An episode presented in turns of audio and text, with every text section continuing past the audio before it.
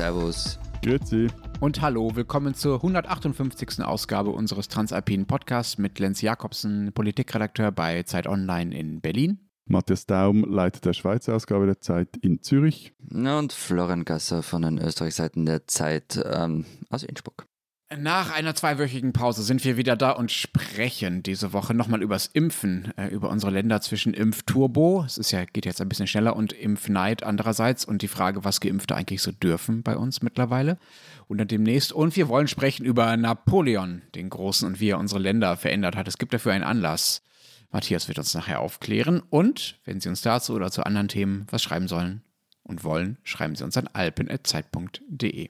So, aber Moment, der Herr Gasser hat jetzt ja im Intro uns vor, etwas vorenthalten, uns und unseren Hörerinnen und Hörern, nämlich er ist jetzt fertig so mit diesem äh, seinem proletarischen Dasein. er ist jetzt nämlich Chef des Wiener Büros der Zeit, ganz offiziell, oder wie das ja in Österreich korrekt heißt, seine kaiserliche und königliche apostolische Majestät Florian Michael I., von Gottes Gnadenkaiser von Österreich, König von Ungarn und Böhmen, von Dalmatien, Kroatien, Slawonien, Galizien, Lodomerien und Illyrien, König von Jerusalem etc., Erzherzog von Österreich, Großherzog von Toskana, für dich wichtig, Lenz und Krakau, Herzog von Lothringen, von Salzburg, Steyr, Kärnten, Krain und der Bukowina, Großfürst von Siebenbürgen, Markgraf von Mähren, Herzog von Ober- und Nieder Niederschlesien, von Modena, Parma, Piacenza und Guastalla, von Auschwitz und Sator, von Teschen, Friaul, Ragusa und Zara, gefürsteter Graf von Habsburg und Tirol, von Kiburg, Görz und Gradischa, Fürst von Trient und Brixen, Markgraf von Ober- und Niederlausitz und in Istrien, Graf von Hohenems, Feldkirch, Bregenz, Sonnenberg etc., Herr von Triest, von Cattaro und auf der Windischen Mark,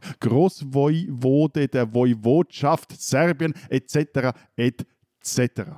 Puh. Ich finde es würdig und recht, aber es ist eine Frechheit, eine Impertinenz von dem Matthias. Entschuldigung, Entschuldigung das, das, das, war der, der große Titel. Das Ding heißt so. Das, also, mehr kannst du ja, nicht Ja, haben. ich weiß, ich kenne ich kenn natürlich aber die Frechheit von dir und das ist jetzt wirklich freundschaftsgefährdend, dass du meinen akademischen Titel nicht erwähnt hast.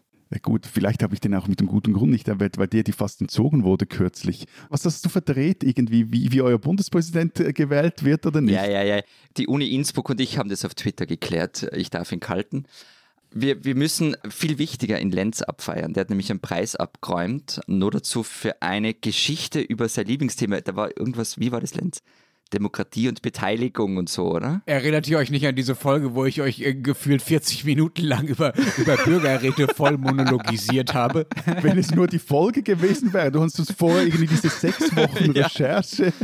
Davor und danach. Also, es hat sich gelohnt. Ich habe tatsächlich einen schönen kleinen Preis dafür gewonnen und ich danke natürlich auch euch, liebe Academy, Matthias und Florian, dass ihr mir den Rücken freigehalten habt in dieser harten Zeit.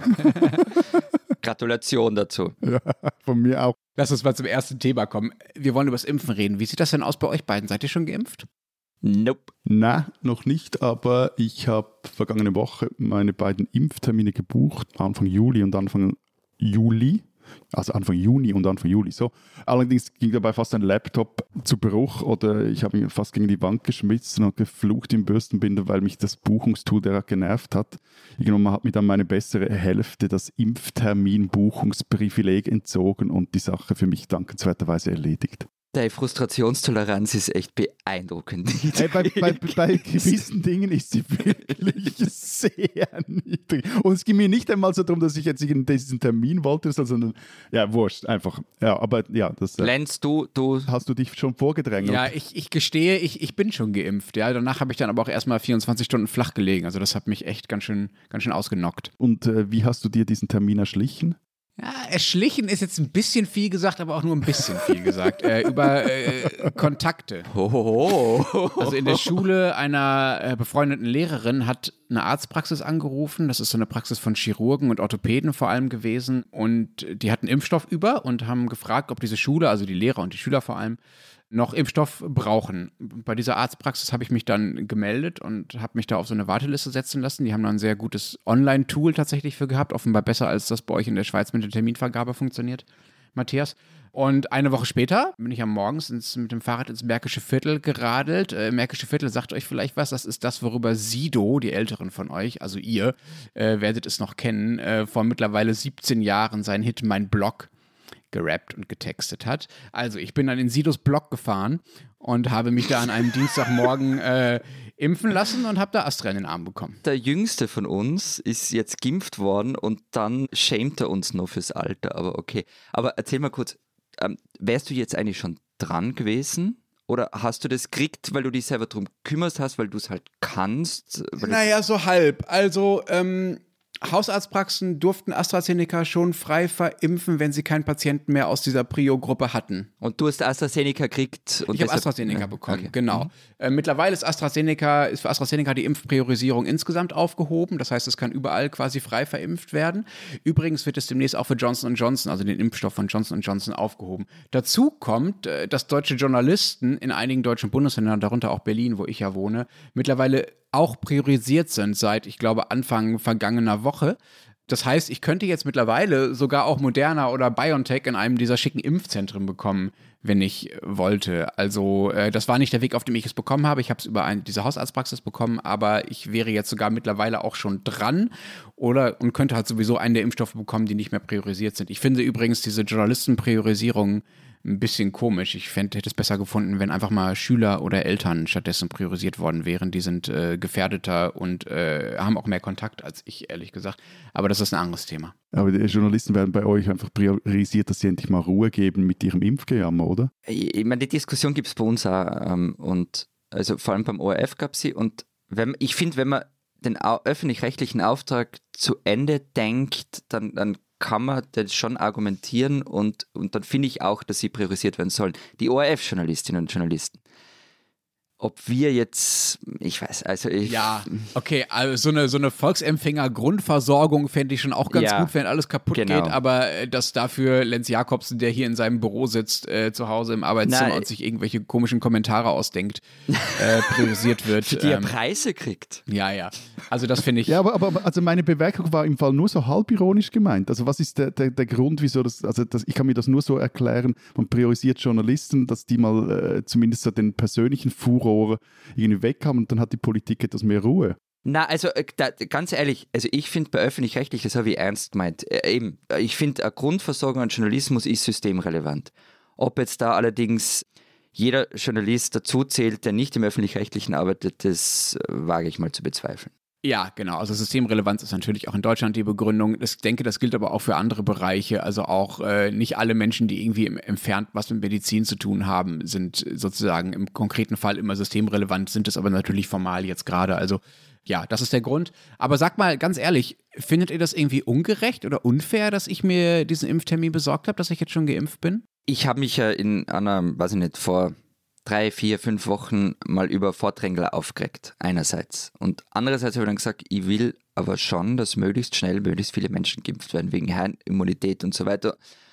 Weil die hilft mir ja auch, selbst wenn ich nicht geimpft bin. Wiederum andererseits bin ich mir nicht sicher, wie zufrieden ich damit bin, wenn nicht vulnerable Gruppen geimpft werden, während andere, die es aus verschiedenen Gründen notwendiger hätten, nur darauf warten. Also ich bin ein bisschen hin und her gerissen, ich muss aber dazu auch sagen, ich bin nicht vor der Frage gestanden bislang wie du, Lenz. Also ob ich mich jetzt impfen lasse oder nicht. Aber wieso nicht? Wird bei euch noch streng nach Reihenfolge geimpft? Seid ihr einfach noch nicht so weit? Wer ist bei euch gerade dran? Ist irgendwas freigegeben? Wie ist da der Stand? Naja, grundsätzlich ähm, wird nach Reihenfolge geimpft. Also man gibt, ähm, du registrierst die auf einer Homepage, gibt für jedes Bundesland der eigene, da gibt man ein, wie alt man ist, ob man Risikogruppe ist oder nicht und demnach werden dann die Termine vergeben. Ähm, so ganz durchschaut habe ich es nicht. Natürlich gibt es auch Ausreißer und allein aus meinem Bekanntenkreis kenne ich halt Fälle, die noch nicht geimpft sind, obwohl sie Vorerkrankungen haben und andere, die pumperl gesund sind und trotzdem geimpft sind.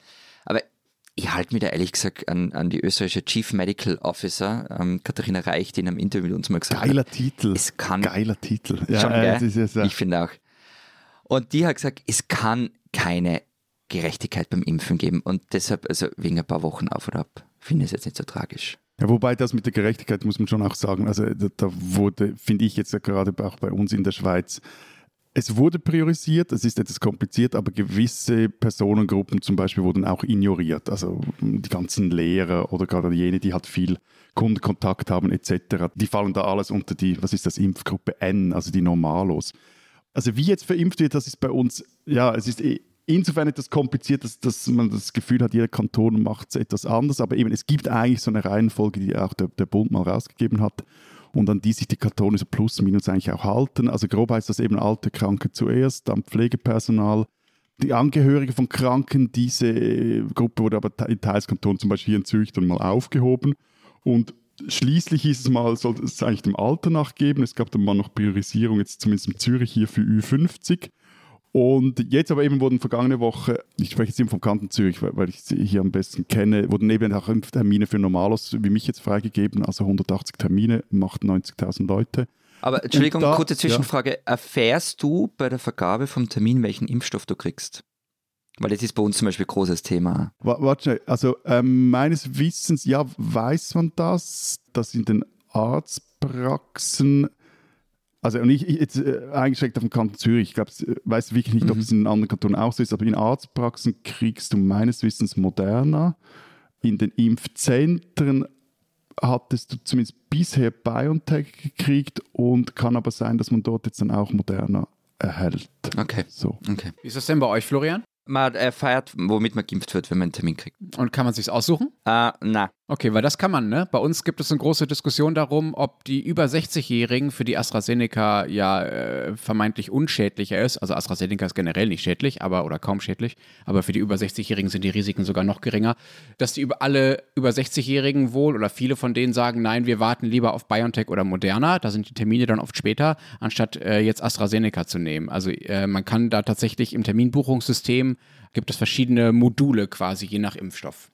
Bei uns äh, aber ist das, Matthias, du warst äh, nee, bei, bei, uns ist AstraZeneca ja gar nicht zugelassen. Von dem her äh, rührt sich das bei uns. Eben, ja, aber du könntest bei uns auch zwischen BioNTech und Moderna wählen zum Beispiel. Hm. Gut, ich, ich frage mich einfach, was die Leute dann für Probleme haben, wenn sie sich noch irgendwie äh, den richtigen Impfstoff frei... Also, gar, gar, Entschuldigung. Also da, ich, da, da hört dann mein, mein Verständnis auf, wenn man da dann noch irgendwie picky ist und, und äh, Zeugs. Naja, also ganz kurze Verteidigung. Ein, ein wichtiger Unterschied ist zum Beispiel, dass der Abstand zwischen der Erst- und der Zweitimpfung bei Moderna viel kürzer ist als bei AstraZeneca. Bei AstraZeneca liegt er in Deutschland ungefähr unterscheidet sich ein bisschen zwischen den Bundesländern zwischen 10 und 12 Wochen und bei Moderna liegt er nur bei vier Wochen. Das heißt, du bist bei Moderna einfach viel schneller durchgeimpft als bei AstraZeneca. Und, und bei AstraZeneca muss man sich halt oder sollte man sich den Tag nach der Impfung freinehmen. Ja, wobei äh, es heißt zum Beispiel bei BioNTech sind die ja. Nebenwirkungen nach der zweiten Impfung stärker. Das war jetzt auch mehr als Scherz gedacht, aber es ist. Ich, ich will jetzt ja. da nicht off-topic gehen, aber ich finde diese, also das ist dann eine Rosinenpickerei, da finde ich das schon irgendwie. Also nein, irgendwie, ich finde nicht, dass man es aussuchen soll, aber dass man es, dass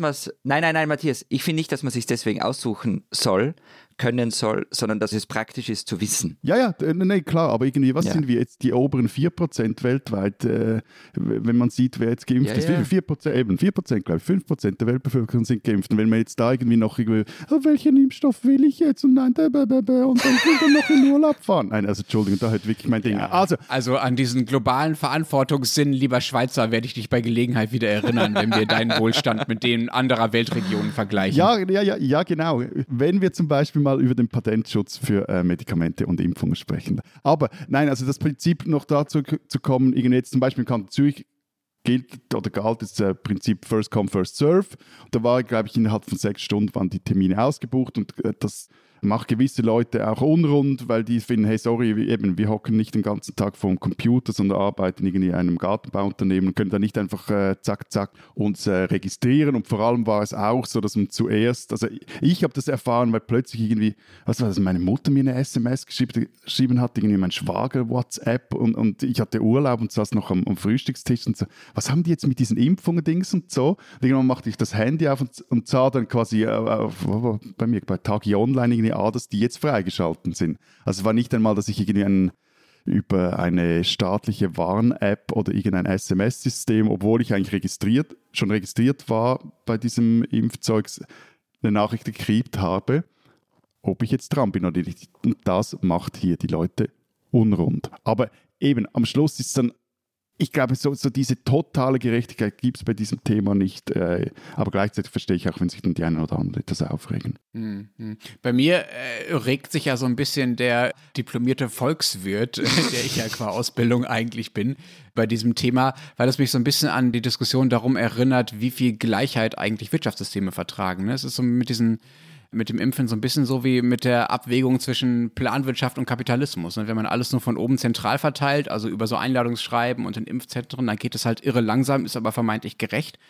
Und wenn man das dem System ein bisschen mehr Freiheiten lässt, also Priorisierung ein bisschen lockert und Hausärzte mitmachen lässt und so weiter, dann geht es halt ein bisschen schneller, aber es entstehen halt Ungleichheiten dabei. Und dann geht es halt darum, diese Ungleichheiten möglichst gering zu halten, ohne das äh, System wieder völlig einzubetonieren. Also sozusagen äh, darum, Impfen in der Tradition, in der sozialen Marktwirtschaft durchzuführen. Und es gibt dazu in Deutschland tatsächlich, tatsächlich so ein paar kleine Initiativen, die versuchen, diesem sagen wir mal, selbstorganisierten Impfen, wie ich es jetzt auch gemacht habe, dem was entgegenzusetzen. Also zum Beispiel gibt es in Köln und in Berlin so Impfmobile von der Stadt, die dann gezielt in die sogenannten benachteiligten Viertel fahren. Also da, wo man annimmt, dass die Leute nicht gut genug Deutsch sprechen, um sich das einfach alles selbst zu organisieren oder nicht geübt genug sind im Umgang mit Behörden. Ähm, und da verimpfen dann diese Impfmobile gezielt äh, an Leute, die sonst vielleicht erst viel zu spät dran wären. Das finde ich zum Beispiel sehr sinnvoll als Gegenmaßnahme. Finde ich, find ich total sinnvoll. Meine Zerrissenheit habe ich eh schon weiter, weiter vorne ähm, zum Besten geben. Ich finde, ich meine, es gibt, man kennt ja auch diese Geschichten von Hausärzten, die dann irgendwie so, haha, zwinker, zwinker, langjährige Stammkunden anrufen und denen eine Impfung geben es ist halt gesamtgesellschaftlich und uns, wenn man, wenn man auf Solidarität setzt, nicht in Ordnung und nicht gut. Okay. Dann ähm, traue ich mich gerade so noch die Anschlussfrage zu stellen, jetzt wo ich mich, äh, wo ich geimpft bin, obwohl das nicht in Ordnung war. Dürfte ich denn jetzt schon mehr bei euch als ihr? Also. So in deinem, in deinem Leben. Äh, nein, ich meine so, keine Ahnung, Restaurants, Kinos, Kneipen, Party machen. Ah. Gibt es schon äh, Rückgabe für Geimpfte, Rückgabe von Rechten für Geimpfte? Ja gut, also wenn du bei uns einem Hotel übernachten willst, in einem Hotelrestaurant essen, auf der Terrasse einer Bar etwas trinken, mit 99 anderen an ein äh, Super League-Spiel gehen. Das sagt er in jeder, in jeder Folge, sagt er das, gell? Du musst uns das irgendwie unter die Nase reiben, was er schon Na, alles darf. Ja, nee, aber das, das, kannst du hier auch äh, ohne geimpft zu werden. Und jetzt anscheinend, das äh, kam, wir nehmen jetzt ja Dienstagmorgen auf, heute Morgen wurde bekannt, dass anscheinend der Bundesrat jetzt auch plant, auf Ende Mai die äh, Restaurants auch innen wieder zu öffnen. Also von dem her gibt es eigentlich gar nichts mehr, was noch verboten ist. Insofern auch nichts, was man den Geimpften wieder erlauben müsste? Doch, doch, nee, nee. Also zur Zeit sind die Restaurants immer noch, also in Innenräumen sind zu, es gibt Beschränkungen von Anzahl Leute, es gibt auch für Treffen. Aber das gilt auch für alle, Matthias, ja? Also das gilt auch für diejenigen, die schon geimpft sind. Momentan gilt das für alle, ja. Hm, wie ist das bei euch, Florian? Nee, der Plan bei uns ist, und dann finde ich jetzt mal ein Papier, also die grundsätzliche Idee finde ich einmal gar nicht so schlecht, nämlich dass Geimpfte, Getestete und Genesene gleichgestellt werden.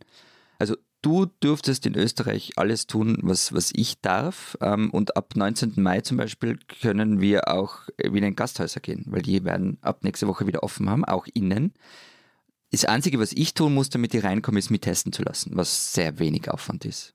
Bei uns ist es noch etwas unklar, wie es dann genau ist, aber auch, soll auch wie in Österreich, also sollen die Geimpften, Getesteten und Genesen sollen gleichgestellt werden. Momentan ist so eine Idee in der Konsultation bei den Kantonen, dass wenn die Durchimpfungsrate 40 bis 50 Prozent beträgt, momentan sind wir bei nicht ganz 25 Prozent, Daneben sollen getestete, geimpfte und Genesene auch äh, Zugang zu Großveranstaltungen, Bars, Clubs etc. erhalten. Es soll so ein Covid-Zertifikat geben, entweder digital oder in Papierform.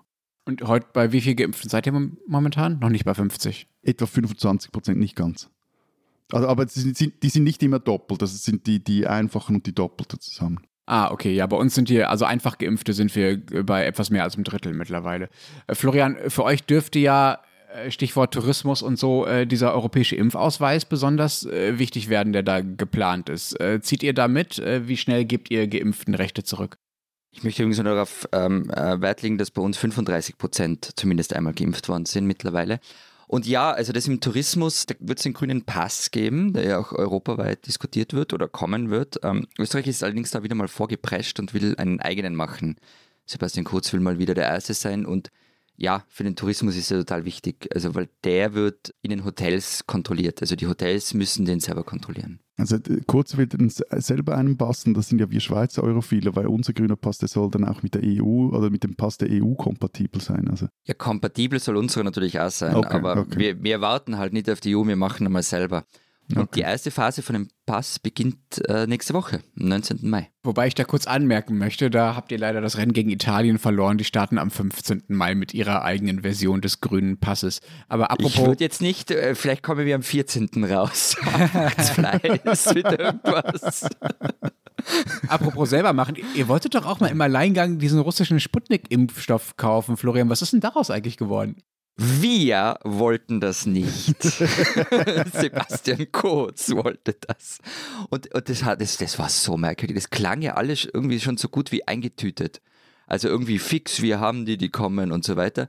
Mittlerweile wird aber nicht mehr sehr gern daran erinnert. Das führt auch zu ziemlich unguten Situationen bei Pressekonferenzen.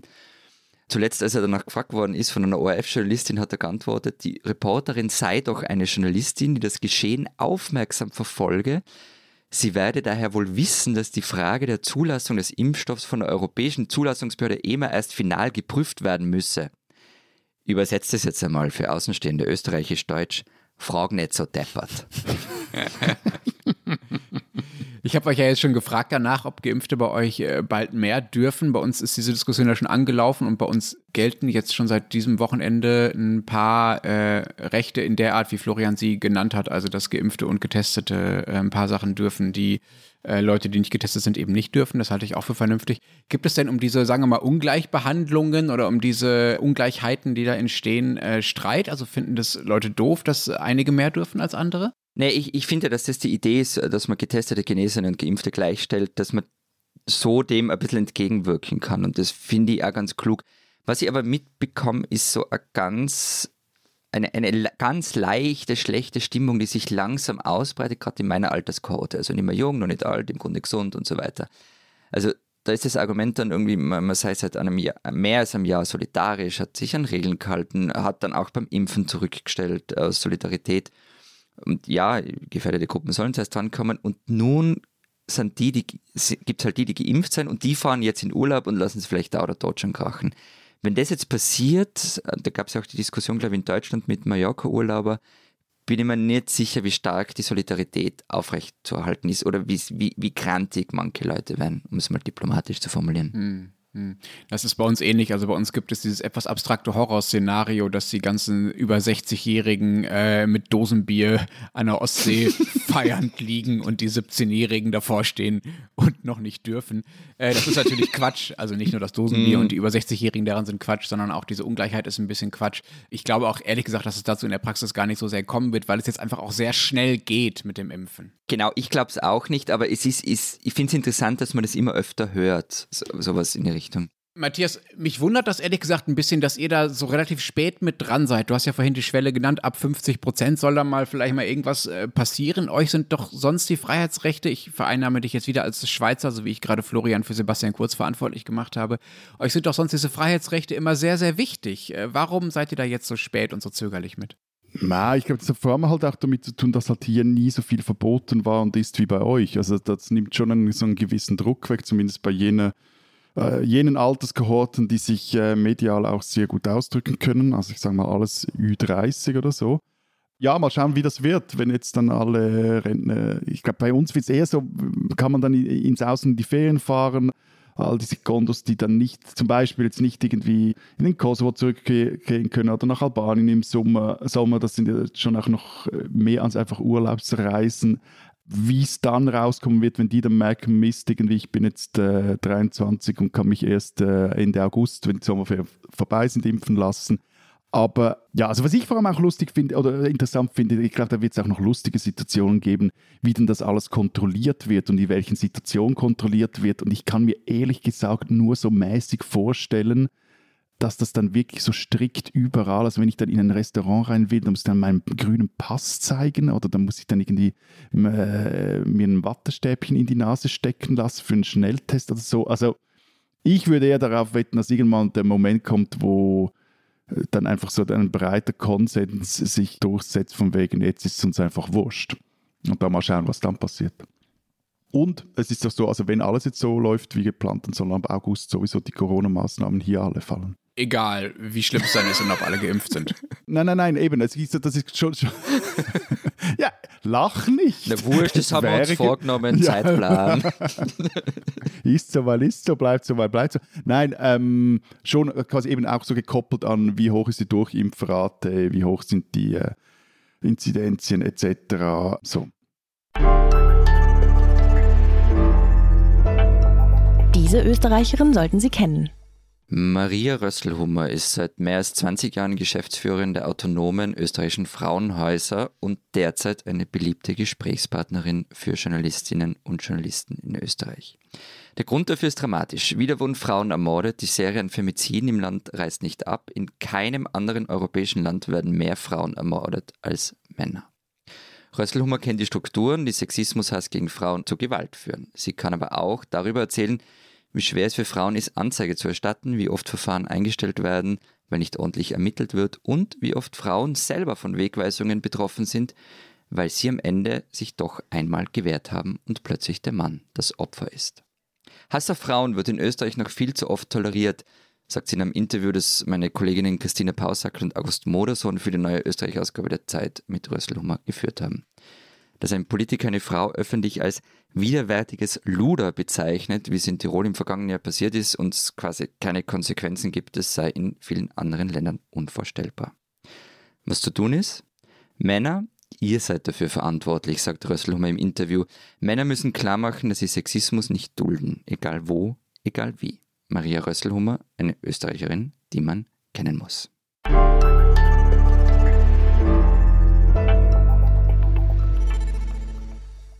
Unser zweites Thema, Napoleon. Äh, klingt nach einer Idee von Florian, war aber tatsächlich Matthias' Idee. Was ist mit dir los, Matthias?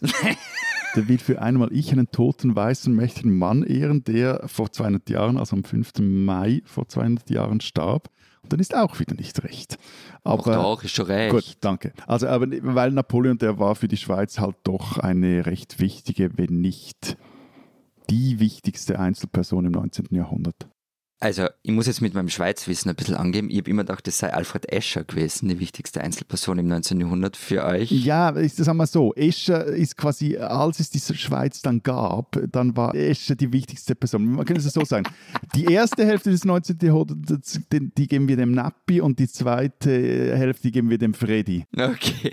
Und, und zu Napoleon und dir. Also, mir kommt ja ein bisschen vor, dass du oft so die Welt einteilst in der Feind meines Feindes ist mein Freund. Also Napoleon hat deinen ungeliebten Berner den Staatsschatz geklaut und deshalb ist er irgendwie urwichtig. Das Ding wäre übrigens, also wenn die, da die Berner damals ihre Kohle behalten und geschickt, aber wobei auch recht konservativ angelegt hätten, wäre das heute über 600 Milliarden wert, aber das nur am Rande.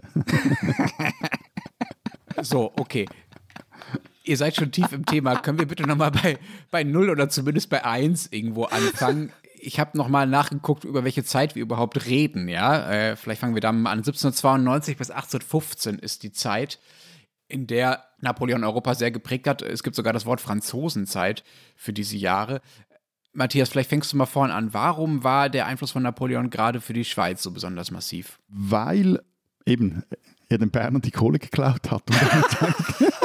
Kriege zu finanzieren. Das war aber nicht das Einzige. Und der erste, also Napoleon bzw. die Franzosen fielen Ende des 18. Jahrhunderts in die Schweiz ein und es war ein kriegerischer Akt gegen einen eigentlich souveränen Staat. Ist jetzt etwas ein schwieriges Wort oder etwas modernes Wort, aber auf jeden Fall, die machten sich da breit und Napoleon hat dann auch eigentlich die Schweiz von heute gezeichnet, also wirklich auf der Landkarte. Er war zum Beispiel und darum ist das mit dem Feind meines Feindes oder so durchaus richtig. Jetzt nicht mal, wenn es unbedingt um die Berner geht, sondern äh, oder auch, also, also er war zum Beispiel, er war es, der die ehemaligen Untertanengebiete befreit hat, auch jene der Berner und, und dann zu eigenen Kantonen gemacht hat. Also bei den Bernern war das, war das die Watt.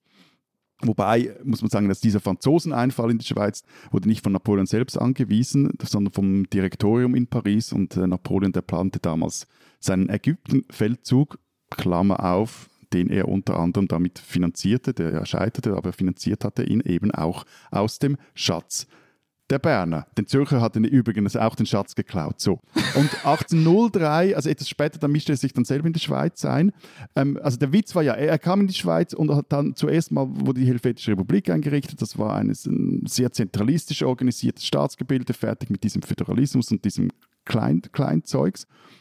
Und als sich dann 1803 einmischte, hat er dies auf recht perfide Art und Weise. Zog dann nämlich seine Truppen ab weil er merkt, irgendwas da funktioniert bei diesen Eidgenossen nicht richtig. Die sind irgendwie nicht für Zentralismus geeignet. Und ähm, worauf sich dann die Eidgenossen gegenseitig an die Gurgel gingen. Das war also wirklich machiavellistisch wie aus dem Lehrbuch. Also so Bürgerkrieg oder? oder? Ja, ja. ja und, dann, okay. dann, also er zieht dann quasi die Besatzungsmacht zieht ab, dann gibt es Rabatz und dann schickt die Besatzungsmacht neue Truppen oder erneut Truppen und äh, befiehlt dann die überforderten Kantone nach Paris, wo sie dann die sogenannte Mediationsakte unterschreiben mussten. Und eben statt der zentralistischen Helvetischen Republik herrschte dann wieder der eigentlich für hiesige Verhältnisse traditionelle Föderalismus.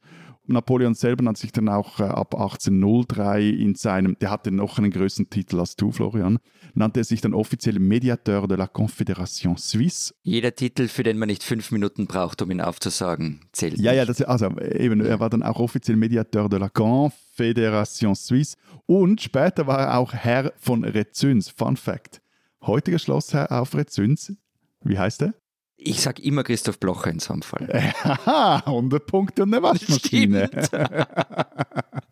okay, und, und, warum willst du denn jetzt feiern dafür? Verstehe ich immer nicht. Aber feiern bei historischen Figuren äh, finde ich ja sowieso, also das ist ja eh schwierig und so, also wissen wir alle. All diese Typen und Typinnen sind viel zu ambivalent. Auch äh, Napoleons Truppen marodierten, plünderten, töten dann auch in der Schweiz. Es gibt Schreckenstage von Nidwalden, die in die Geschichtsbücher eingehen. In gewissen Gemeinden wurden vorher und nachher nie mehr an einem Tag so viele Leute getötet wie damals, als äh, die französischen Truppen äh, brandschatzend durch die Täler und durchs Mittelland marschierten.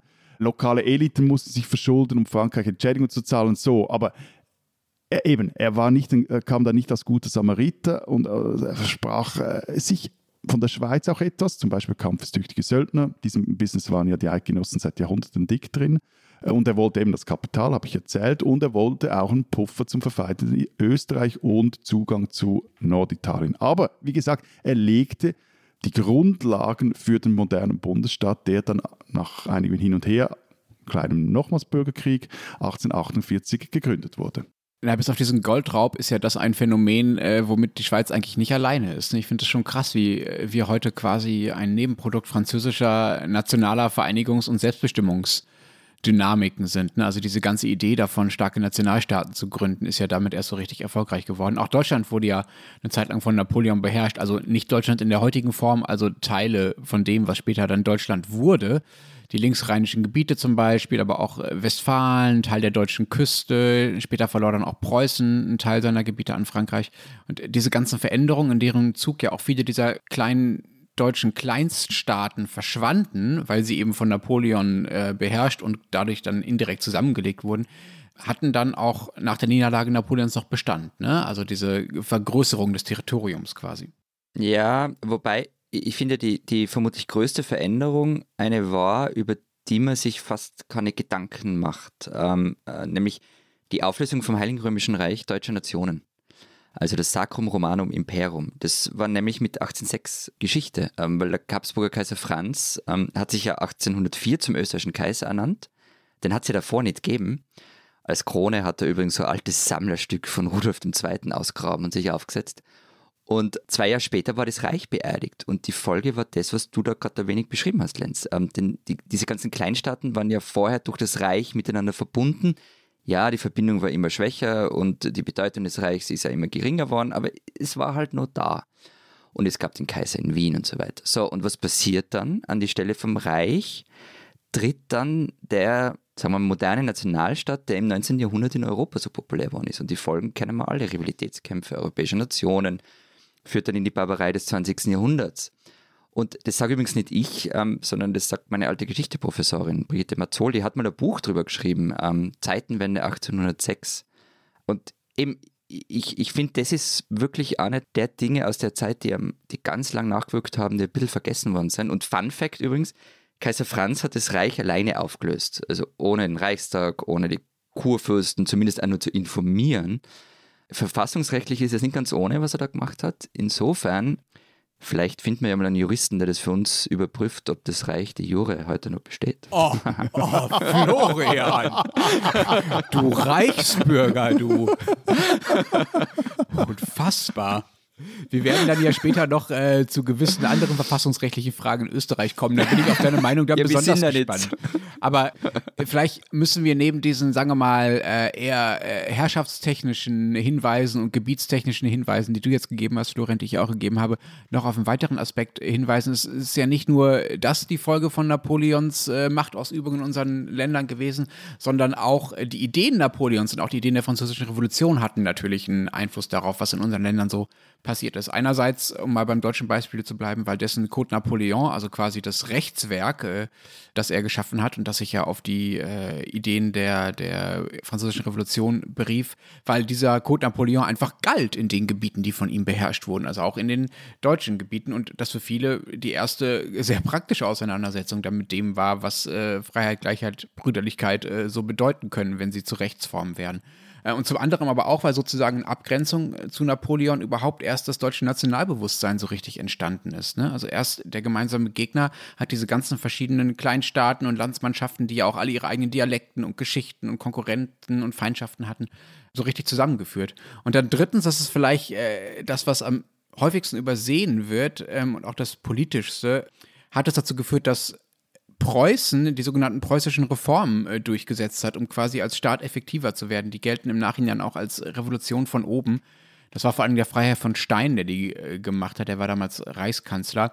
Und da sind so viele Dinge passiert, die bis heute noch wichtig sind. Er hat die Bauern befreit, er gab den Bürgern mehr Rechte, ähm, den Städten wurde die sozusagen die kommunale Selbstverwaltung erlaubt, er hat die allgemeine Schulpflicht eingeführt, hat einen gewissen Wilhelm von Humboldt mit Bildungsreformen beauftragt, die eigentlich noch bis heute das Fundament des deutschen Bildungssystems bilden. Ich will jetzt nicht über Bologna reden. Und hat die allgemeine Wehrpflicht eingeführt. Das stammt alles aus der damaligen Zeit und das ist wirklich nur ein Bruchteil. Und da wurde wirklich der Grundstein äh, für vieles später gelegt und das eben, um gegen die Herausforderung Napoleon zu bestehen. Ich finde es ja immer ein bisschen schwierig, über Napoleon zu reden, weil eben, wir reden dann über Werte der Aufklärung, der Revolution, bürgerliche Gesetzbuch und so weiter. Und er war, aber Matthias hat es eh schon gesagt, er war halt auch ein Menschenschlechter. Und der in seinen eigenen Worten auf das Leben einer Million Menschen scheißt. Und Österreich hat ja ganz am Anfang ein bisschen Sympathien für die französische Revolution gehabt. Ähm, und als dann aber Marie Antoinette, also die Tochter Maria Theresias, hingerichtet worden ist, war dieses bisschen Sympathie vorbei und Österreich war in den Koalitionskriegen auf der Seite der Gegner Frankreichs. Napoleon war für die Habsburger einerseits also ein, ein quasi nicht satisfaktionsfähiger Empörkommling, ähm, Emporkömmling, dass ich es richtig sage, der sie aber auch in einen dynastischen Leg Legitimationsdruck gebracht hat. Also, weil einerseits war dieses Habsburger Reich zwar riesig, das werde ich ja nicht müde, euch zu erzählen, aber wenn man so ehrlich ist, war das halt verwaltungstechnisch und wirtschaftlich ziemlich hinten damals. Und war, war dem auch allen nicht gewachsen. Und Napoleon hat dann auch zweimal Wien erobert. Später hat man dann versucht, ähm, die alte österreichische Taktik anzuwenden und ihn mit Marie-Louise, der Tochter von Kaiser Franz, verheiratet. Hat alles nichts genutzt.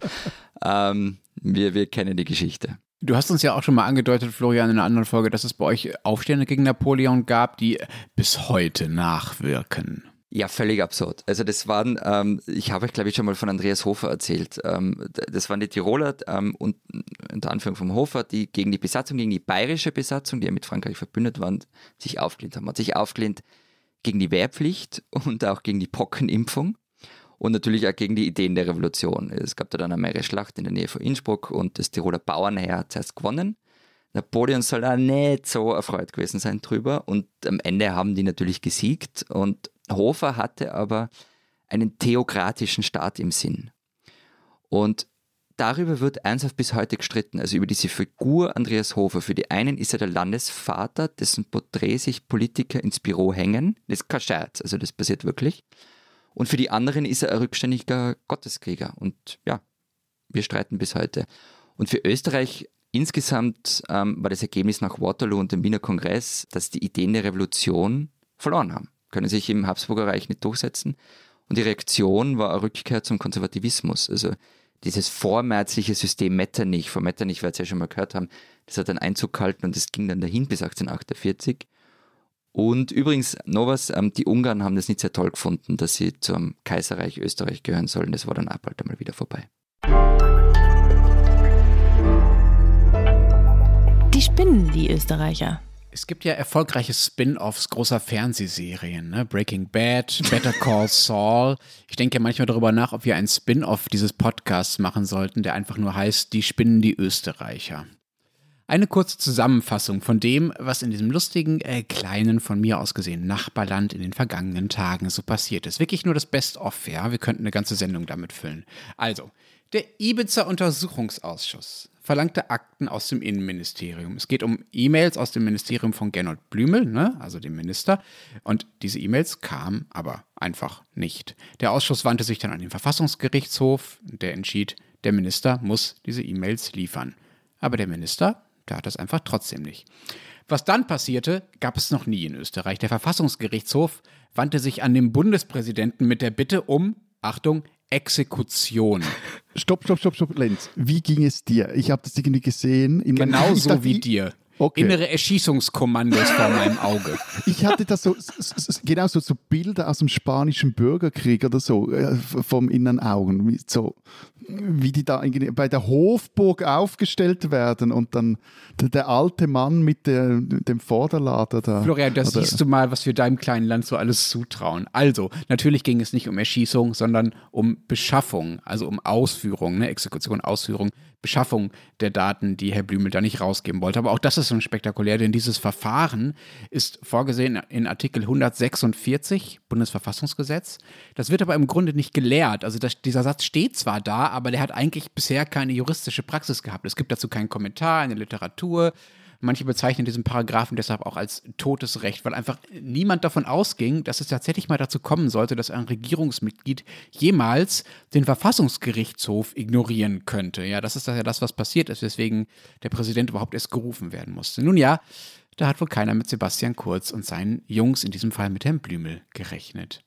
Also, Österreichs Bundespräsident Alexander van der Bellen kann mithilfe dieses Paragraphen alle Organe des Bundes und der Länder, inklusive des Bundesheers, zugreifen, um diese E-Mails, ich wiederhole nochmal, es geht um E-Mails, ja, zu besorgen. So, bei Herrn Blümel. So, das hat es aber dann doch nicht gebraucht. Ein Anruf hat wohl genügt und Blümel versprach, das Zeug zu liefern. So sah also die Exekution in Österreich diesmal aus. Und- und- Die und- Geschichte, Moment, ist hier noch nicht vorbei. Blümel entschied dann nämlich, die Akten unter der Sicherheitsstufe 3 zu liefern. Das heißt, eine Umzugsfirma kam und hat ausgedruckte 65.392 Blatt geliefert. Nicht Beidseitig bedruckt. Beidseitig Beidseitig. bedruckt, die nicht Ja. elektronisch durchsuchbar sind und auf denen auch nicht ersichtlich ist, ob nachträglich etwas gelöscht wurde und über die nur, Achtung, hinter verschlossenen Türen gesprochen werden darf. Eine Praxis, die sich in Österreich immer schon als besonders praktikabel durchgesetzt hat. So. Jetzt weiß ich, Dieser- nein, nein, nein, nein, nein, ich weiß jetzt etwas, es steht doch immer so bei unten bei E-Mails, irgendwie bitte nicht ausdrucken der Umwelt zuliebe. Jetzt weiß ich auch wieso. Der Ibiza-Untersuchungsausschuss, für den das ganze Jahr gedacht ist, bei dem jetzt also diese 65.392 doppelseitig bedruckten Seiten gelandet sind, der wird übrigens Mitte Juli beendet. Wir haben jetzt Mitte Mai, wir haben jetzt also noch acht Wochen für 65.000 Seiten. Wer das bis dahin alles gelesen und ausgewertet haben soll, weiß keiner. Liebe Österreicherinnen und Österreicher, wäre es zur Abwechslung nicht mal äh, nett, vielleicht auch entspannend, ich weiß nicht, ob euch daran an sowas was liegt, sich solche Spielereien einfach mal zu sparen? Bis dahin, ihr spinnt.